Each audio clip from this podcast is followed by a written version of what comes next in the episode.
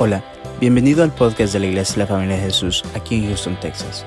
Si te gusta nuestro contenido, por favor déjanos un buen review y síguenos en las redes sociales. Nuestra visión como iglesia son las familias. Esperamos que este episodio sea de mucha bendición para tu vida. Somos tu familia. De la barba de Aarón. Men, no de mi barba, de la de Aarón.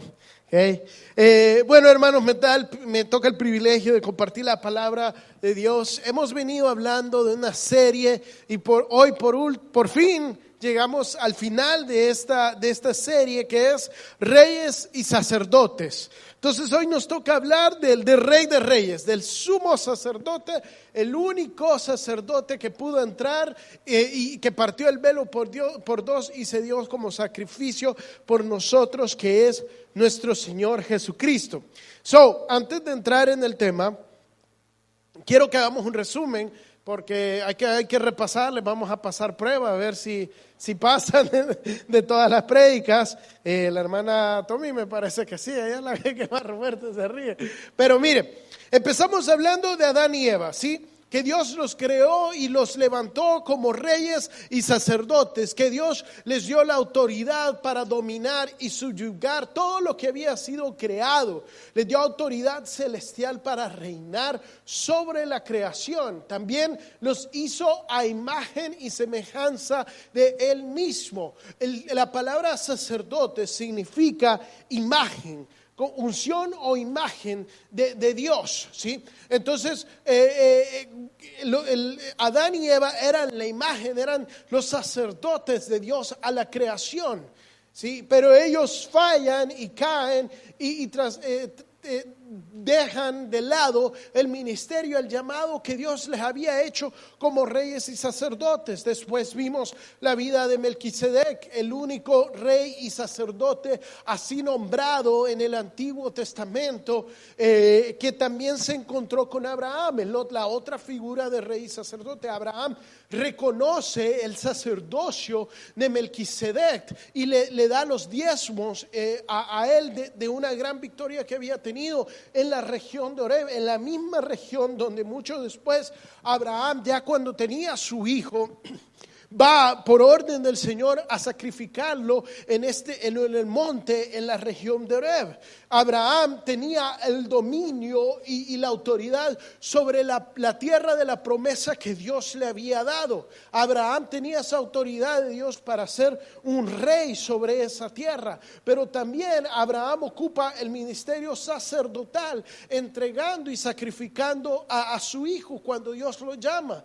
Dios lo prueba para ver si, si, si, ese hijo de la promesa, lo cual él amaba muchísimo, era lo que más amaba, si él estaba dispuesto a entregárselo. Y Abraham sube hasta el monte a sacrificar a su hijo. Pero Dios da salvación a través de un cordero. Más tarde también vimos la vida de Moisés, como Moisés eh, ocupó el ministerio o el llamado de ser rey. Él fue dado la autoridad para libertar a un pueblo de un rey malvado y para guiarlos al desierto, para ir a dar fiesta a Dios. Y en el desierto él ocupa el ministerio del, sacerdote. Él no había sido escogido, levantado como sacerdote, o por lo menos él había rechazado ese llamado a sacerdote, poniéndole excusas y excusas a Dios. Sin embargo, Dios, la persona que Dios levanta como sacerdote, falla. El padre del linaje sacerdotal de Israel, la primera acción que toman cuando empiezan a servir como sacerdotes es quemar fuego extraño y se mueren sus hijos. Y después, cuando, eh, cuando Moisés sube al monte a recibir la ley del Señor, eh, este sacerdote empieza a ayudar al pueblo a ir tras otros dioses. Vemos como el sacerdocio humano es completamente fallido y apartado de lo que debería de ser la imagen de Dios. Entonces cuando Moisés baja, él ve este escenario y Dios le dice, me ha consumido un fuego y voy a destruir a este pueblo. Y empieza a ver una plaga matando a todo el pueblo. Entonces cuando Moisés ve esta escena, él le dice, él, le dice a Dios, Señor, toma mi vida no destruyas al pueblo, pero toma mi vida. Y, Dios le dice, levanta una serpiente en el desierto y todo el que vea esa serpiente será salvo de la plaga. Vemos cómo Dios da libertad y salvación a su pueblo.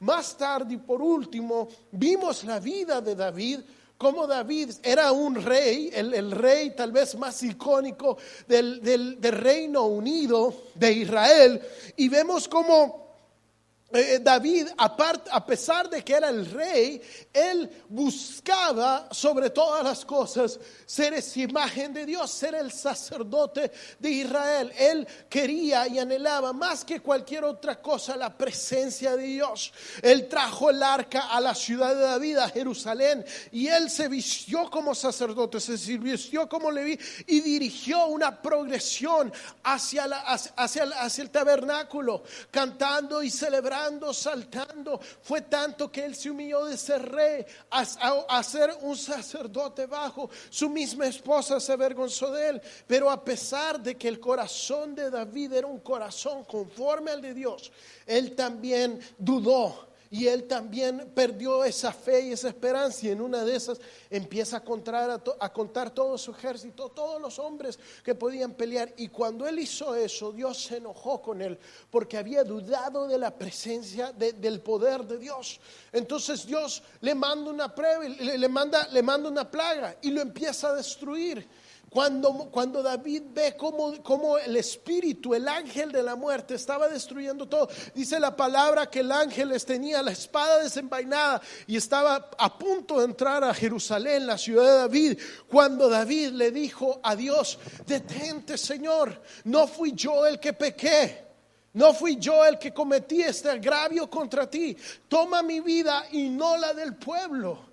Él se ofrece como sacrificio sacerdotal a Dios. Y Dios le dice, ok, levanta un altar, ve y compra una parcela. David, a pesar que se le intentan de regalar, compra una parcela en esta región de Oreb, donde se cree que, donde es levantado el templo de Salomón, y es la misma región donde años más tarde, y lo vamos a ver hoy, es crucificado Cristo. Okay? So, hoy entramos por fin a la vida de Cristo, al ministerio sacerdotal y al reinado del, Rey Supremo.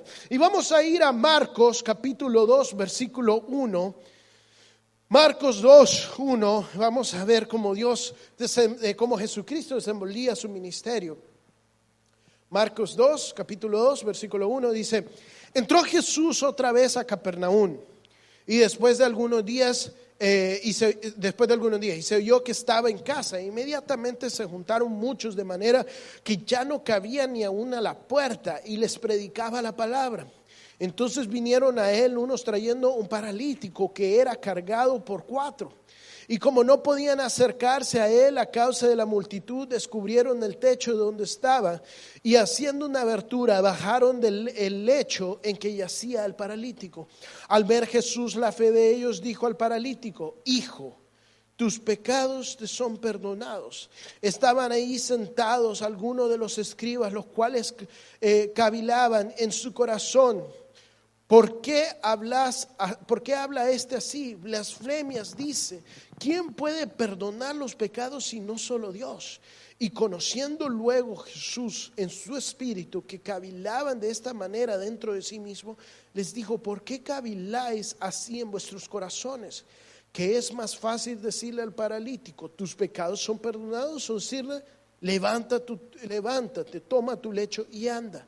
Pues para que sepáis que el Hijo del Hombre tiene potestad en la tierra para perdonar pecados, dijo al paralítico, a ti te digo, levántate, toma tu lecho y vete a tu casa.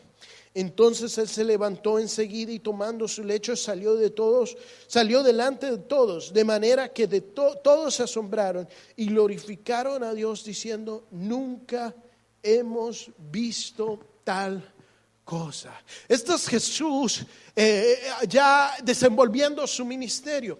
Los evangelios eh, categorizan, los eruditos categorizan el evangelio de Marcos como Jesús en acción. Si usted lee Marcos, usted está leyendo un Jesús sanando enfermos, liberando a los demoniados, liberando a los cautivos. Es un Jesús en acción. Mateo se, se dedica más como a las prédicas de Cristo. Entonces aquí vemos a Cristo sanando un paralítico. Dice la palabra que Jesús había entrado a esta ciudad. Y estaba en la casa de, algún conocido, de alguno de los discípulos. Cuando la gente se enteró, porque había escuchado hablar de este joven carpintero que hacía milagros, que hablaba con autoridad, no como los sacerdotes o escribas de ese momento, la gente se empezó a aglomerar en ese lugar y se empezó a llenar ese lugar. ¿Por qué? Porque allí estaba la presencia de Cristo. Cuando nosotros llenamos este lugar de la presencia de Dios, la gente va a entrar. Este este lugar de tal manera que no vamos a caber, vamos a tener que quitar el techo. Entonces, dice la palabra que este lugar estaba lleno y, llegan estos amigos con el paralítico y, cuando ven que el lugar está lleno, dice, abramos el techo, subámonos por el techo. Mire, hay, tantas cosas que se pudiera hablar de este pasaje, tantas enseñanzas, pero una de estas, hermanos, es la importancia de nuestros hermanos en Cristo. Ver que cuando nosotros no podemos saber que hay otras personas que están orando por nosotros, levantando nuestras manos, llenando nuestra necesidad. No solo eso, pero también estos amigos representan al Espíritu Santo. Tal vez tú has venido hoy con un parálisis de fe sin saber cómo, pero tú dijiste, hay algo que me está diciendo que tengo que ir y escuchar y adorar la palabra de Dios. Es el Espíritu Santo trayéndote a la presencia de Dios, trayéndote a sus pies. Entonces estos muchachos abren el techo y hacen descender a este joven paralítico. Entonces yo me imagino eh, que ese muchacho, eh, él ya había intentado muchas cosas, ya había intentado eh, muchísimas cosas, pero este era como su última oportunidad. Mire, yo me imagino esta escena que abren el techo y, yo me pongo a pensar, les decía en el primer culto, que, y no se lo tomen a mal, es una broma, pero la, gente que se sienta atrás, eh, todo lo que dice pobrecito, son servidores los que están atrás, la gente que se sienta atrás está chismeando, ya vino, a ver a qué hora vino el hermano, y, aquel, aquel, mira, se está durmiendo, y aquel y este, entonces, entonces eh, la gente está más concentrada en lo que está sucediendo y no en la palabra de Dios, pero yo me imagino que cuando abrieron el techo, la gente, ¿qué está pasando? Mira vos. Y, mira cómo zamparon a este muchacho y qué, es lo que tiene. Así bien, bien Salvador, puchica, oh, ya no respetan acá, que no sé qué. Y, entonces empiezan a bajar al, muchacho y toda la gente viendo y, fijándose que era paralítico. ¿Y, qué dice Jesús? ¿Qué, qué es lo que dice la palabra? Dice, al ver Jesús que bajaban al paralítico, vio que estaba sin moverse en el lecho vio que este paralítico venía hacia él, vio que los cuatro amigos, vio que toda la gente estaba hablando de él y esperando a ver qué iba a hacer. No, ¿qué es lo que dice? Al ver Jesús, la fe del paralítico. Todos los demás estaban pendientes del parálisis que este joven tenía. Pero Jesús estaba viendo el milagro, estaba viendo la fe de ese milagro. Jesús estaba viendo ya la solución. ¿Cuántas veces no nosotros tenemos paralizado nuestro corazón, tenemos una enfermedad tan grande y nos enfocamos en eso, no nos enfocamos en la obra que Cristo puede hacer? Entonces viene Jesús y le dice, hijo, tus pecados te son perdonados. Hijo, le dice, hijo, tus pecados le son perdonados. Jesús no conocía a este muchacho. Era la primera vez que Jesús se encontraba con él. Pero de un solo Jesús lo hace su hijo y le perdona sus pecados. Yo estoy seguro que estos amigos y este muchacho habían ido al templo Porque de antes ellos pensaban, esta enfermedad es porque él ha pecado. Y él necesita sanidad, él necesita que el sacerdote lo absuelva de su pecado. Y ellos habían ido al templo, habían ofrecido sacrificios a saber cuántos becerros no habían matado y, cuánta sangre no le habían rociado y cuántos sacerdotes le habían dicho, ok, Dios te perdona tus pecados. Pero por fin este muchacho escucha del rey de reyes, el sacerdote supremo, y le dice, tus pecados le son perdonados y un peso se levanta de su corazón. Un peso se levanta completamente de su corazón. Mire, las personas que estaban ahí, los sacerdotes, los, maestros de la ley, básicamente eran abogados, porque eso era lo que eran, maestros de la ley. Cuando ven esto, se quedan como, ¿qué, qué pasó acá? O sea, ¿qué está haciendo esto? ¿En nombre de quién está, está perdonando pecados? Y solo Dios puede. Ojo, que Cristo no le dijo, hijo, Dios perdona tus pecados. Le dijo, tus pecados son perdonados.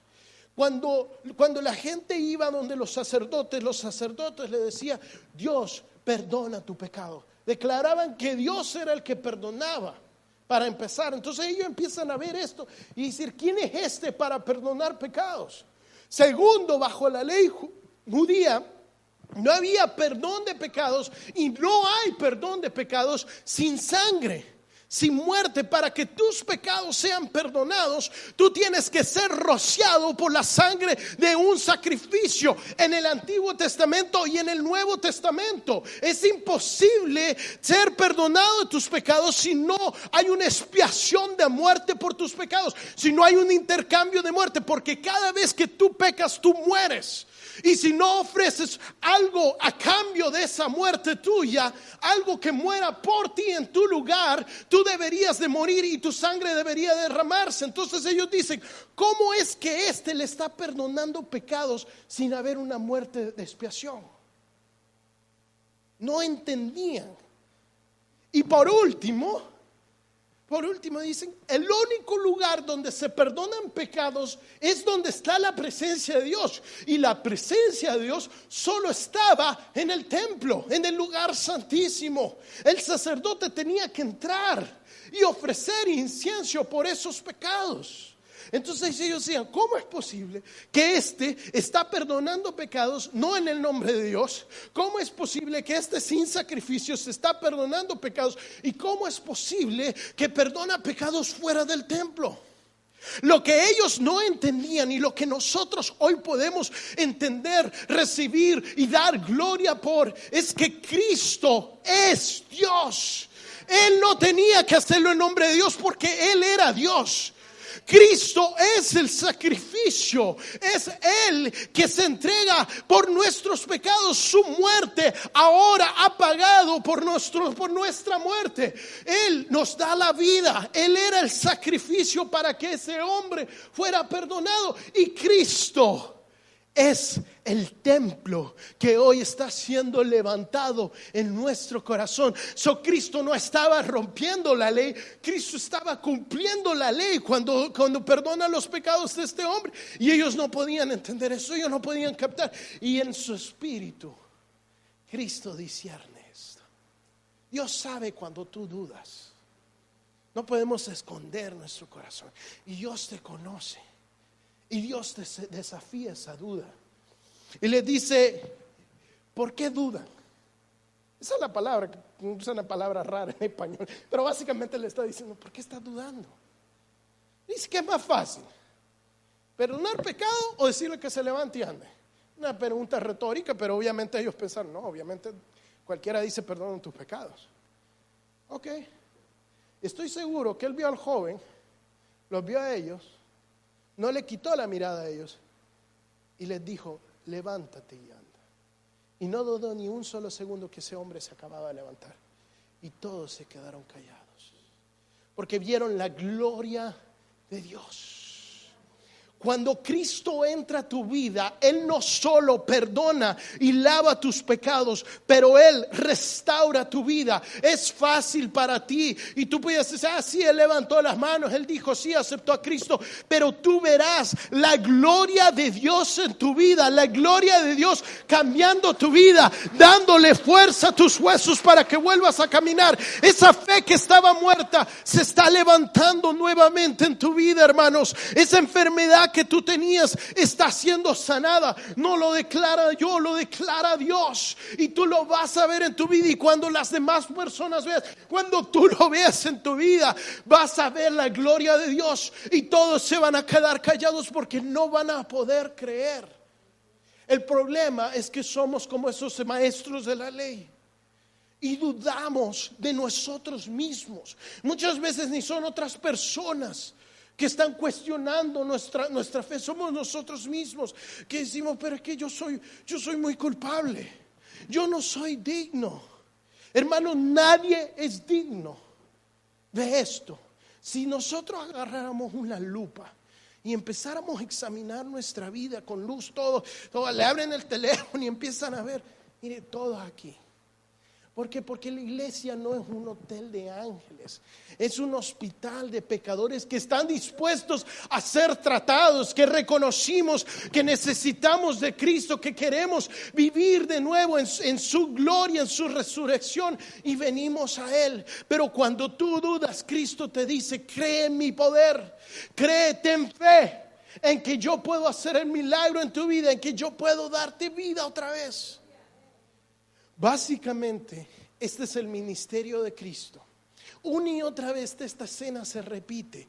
Él haciendo milagros, los fariseos, los saduceos, los escribas, como que, ¿y en nombre de quién? ¿Y por qué? ¿Y esto por qué? Porque él estaba desafiando los paradigmas que ellos tenían de cómo Dios se movía. Porque ellos habían entendido que solo el sacerdote del linaje de Aarón podía actuar en el nombre de Dios. Que solo el rey descendiente del linaje de David podía actuar en el nombre de Dios. Lo que ellos no entendían era el propósito que Dios tenía con, con Jesús. Dice, Él vino a ellos y ellos lo rechazaron y por tanto la salvación que era por pocos hoy se ha hecho para muchos. Porque esa piedra que muchos rechazaron ha venido a ser la piedra central que hoy edifica nuestra iglesia. Y nosotros hoy somos piedras vivas que edificamos el templo de Dios. Cuando Jesús finalmente llega, como usted ha visto esos juegos, ese videojuego, eh, Mario Bros, que van venciendo los enemigos, y al final llega como el enemigo más grande, llega donde Caifás, el sumo sacerdote. Vamos a ver esta escena eh, en Mateo 26, eh, capítulos, vamos a ir desde el 59 hasta el 67 él por fin llega donde este, donde este señor, donde es Caifás. Y miren la confrontación que tienen. Miren el simbolismo que hay acá. Dice Mateo capítulo 26, versículo 57. Dice, lo que prendieron a Jesús le llevaron al sumo sacerdote Caifás ya lo habían arrestado, ya Judas lo había traicionado, donde estaban reunidos los escribas y los ancianos. Mas Pedro le seguía de lejos hasta el patio del sumo sacerdote y entrando se sentó con los alguaciles para ver el fin. Y los principales sacerdotes y los ancianos y todo el concilio buscaban falso testimonio contra Jesús para entregarle a la muerte. Ya ellos tenían ese propósito de matar a Cristo. No importaba que dijera Cristo, él iba a morir. Ese era el propósito de ellos. Y no lo hallaron. Nunca, eh, aunque muchos testigos falsos se presentaron, pero al fin vinieron dos testigos falsos que dijeron, que, que, dijeron, esto dijo, puedo derribar el templo de Dios y en tres días reedificarlo. Y levantándose el sumo sacerdote le dijo, ¿no respondes nada?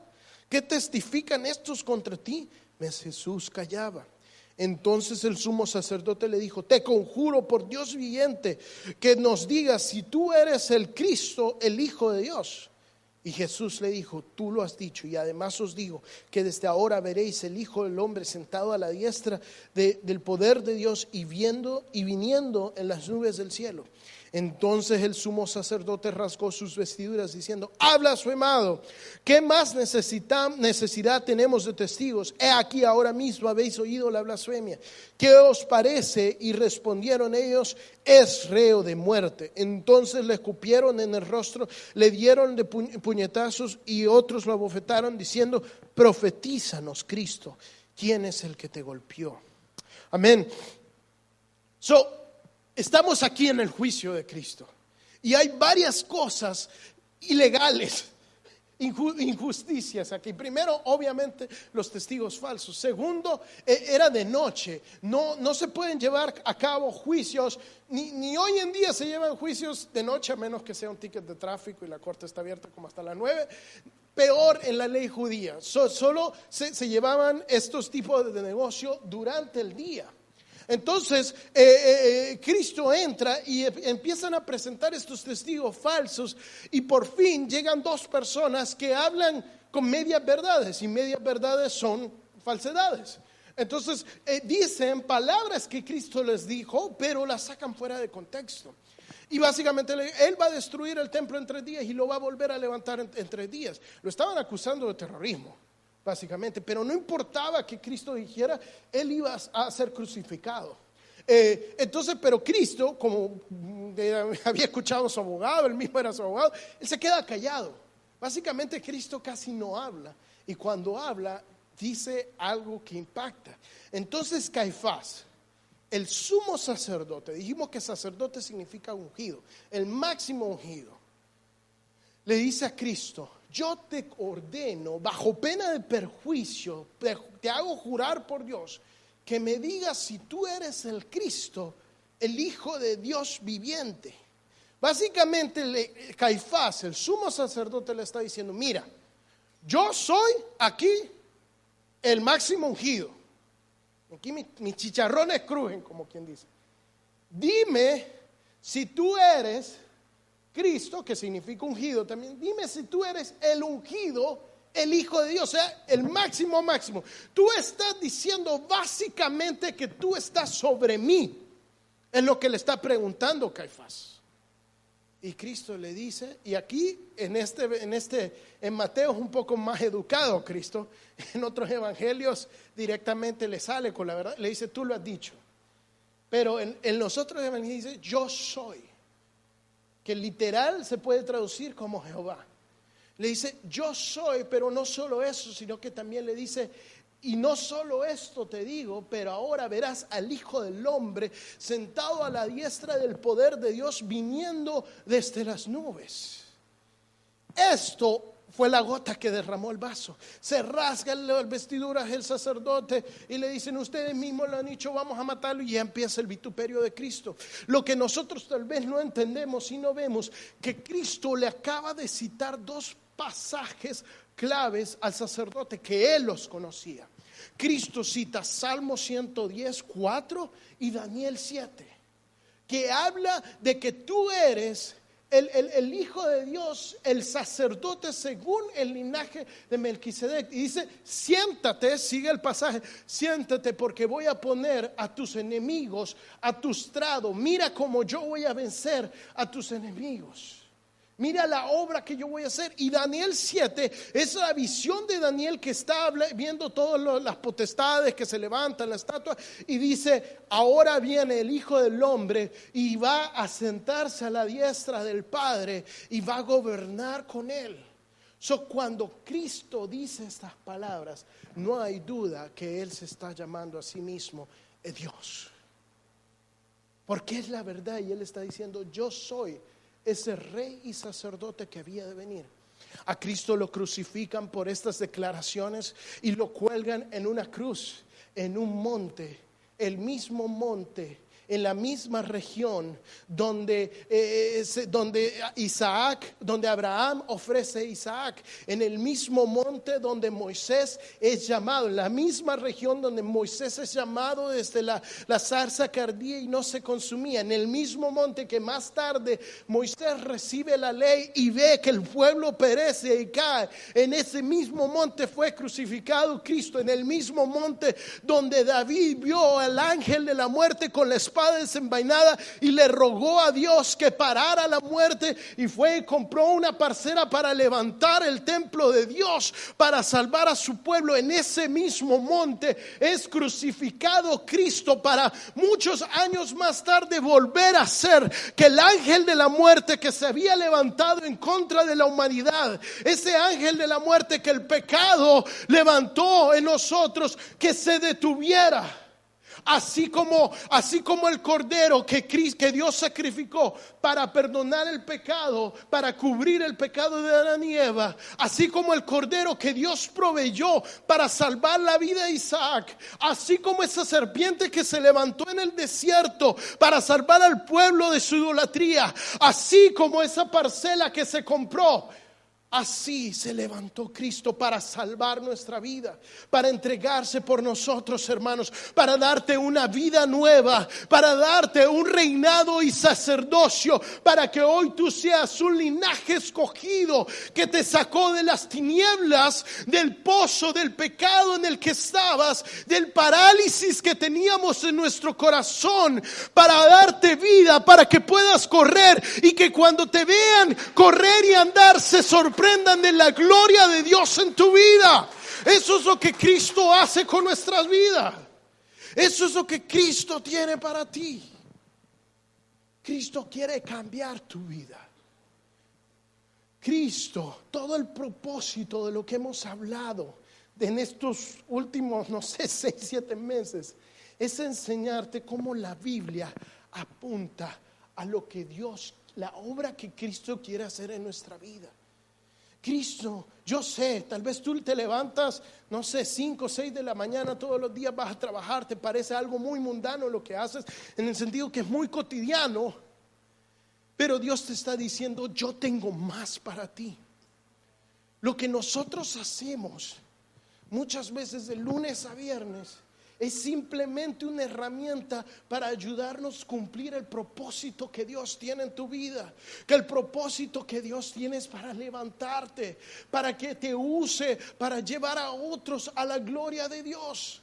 Pero tú no te puedes levantar y llevar a otros, hacerlos descender para ser sanados si tú no eres sanado primeramente. Si tú no vienes a Cristo, así como David, como Moisés, como Isaac, se ofrecieron Así debemos nosotros hoy ofrecernos como sacrificio vivos, entregarnos a Cristo y decirle, Señor, tómame en tus manos. Señor, quiero morir a mi pecado, quiero morir a esta vida, a estas ataduras que me detienen. Yo no sé cuál es tu parálisis, yo no sé si es pornografía, yo no sé si es lascivia, lujuria, yo no sé si es alcohol. Puede ser enojo, que tú no puedes controlar tu lengua, tu orgullo, tus malas palabras.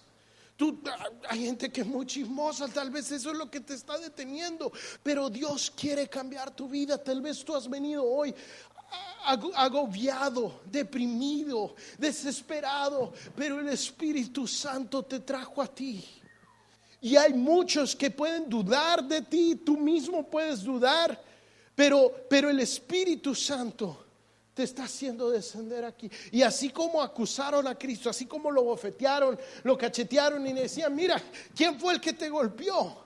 Así están reunidos tus enemigos. Y Dios te dice, calla, calla y deja que yo obre. Está tranquilo y mira mi victoria mira mi victoria. Iglesia, te voy a, te voy a invitar a que nos paremos y vamos, vamos a orar mientras los músicos pasan. Dios tiene un propósito para tu vida. Esta semana que viene, ya desde hoy, celebramos y nos acordamos de, ese sacrificio que Cristo hizo en las Pascuas. Es más que, que el conejo dejando los huevitos. Eh, Se trata de acordarnos y de honrar ese sacrificio que Cristo hizo por nosotros, que cada vez que nosotros miremos esa cruz, nos acordemos de ese sacrificio, vivamos para honrarlo, vivamos para, para vivir como Él, para hablar como Él, para pensar como Él. Eso es lo que queremos y eso es lo que tenemos que buscar. Apartarnos, dejar el pecado que nos asedia.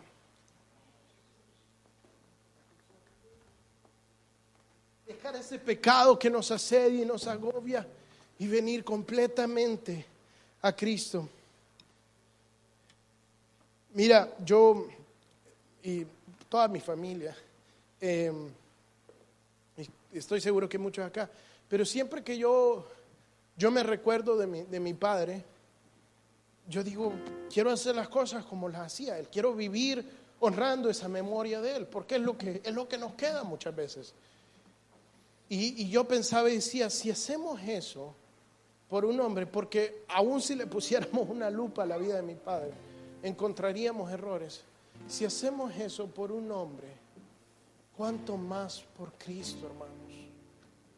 Cada vez que tú piensas en su muerte y resurrección, deberíamos de pensar y decir, ¿qué es lo que haría Cristo en esta situación? Cristo siempre estuvo dispuesto a amar, a perdonar. Cristo nunca te juzgaría. No importa el pecado, no importa cuántas veces has caído y lo has defraudado. No importa cuántas veces tú has dudado del poder de Dios, de la obra que Dios quiere hacer en tu vida, de la obra que Dios quiere hacer en esta iglesia. Dios te está diciendo, hijo, levántate, hijo, tus pecados son perdonados. Hijo, puedes caminar y correr. Tu fe está siendo levantada. Yo te voy a invitar que podamos pasar al frente aquí y que en esta mañana seamos un sacrificio para Cristo. Este es nuestro Oreb. Este es nuestro lugar de encuentro. Ese monte donde las personas se acercaban para sacrificar a Dios, donde Cristo murió, no era más que un altar, un lugar de encuentro con la presencia de Dios, donde le decíamos, donde decían, Señor, te entrego todo lo que soy, todo lo que tengo. Aquí estoy para que me salves. He intentado todo. He corrido todo, Señor, pero no puedo más, Padre. La culpa y el peso del pecado me está aplastando. Sálvame, Cristo, sálvame, te necesito. Quiero más de ti, quiero tu reacción en mi vida. Quiero tu palabra en mi vida, Señor. Quiero tu unción en mi vida, Padre. Tu fuego en mi vida, Jesús y el espíritu de la muerte se detiene. El espíritu que había venido y se había levantado para destruirte, para consumir tu familia, tu negocio, tu matrimonio se desciende porque Cristo es levantado en tu vida. Oh, gloria a Dios, gloria a Dios, gloria a Dios. Levanta tu voz y cántalo, cántalo.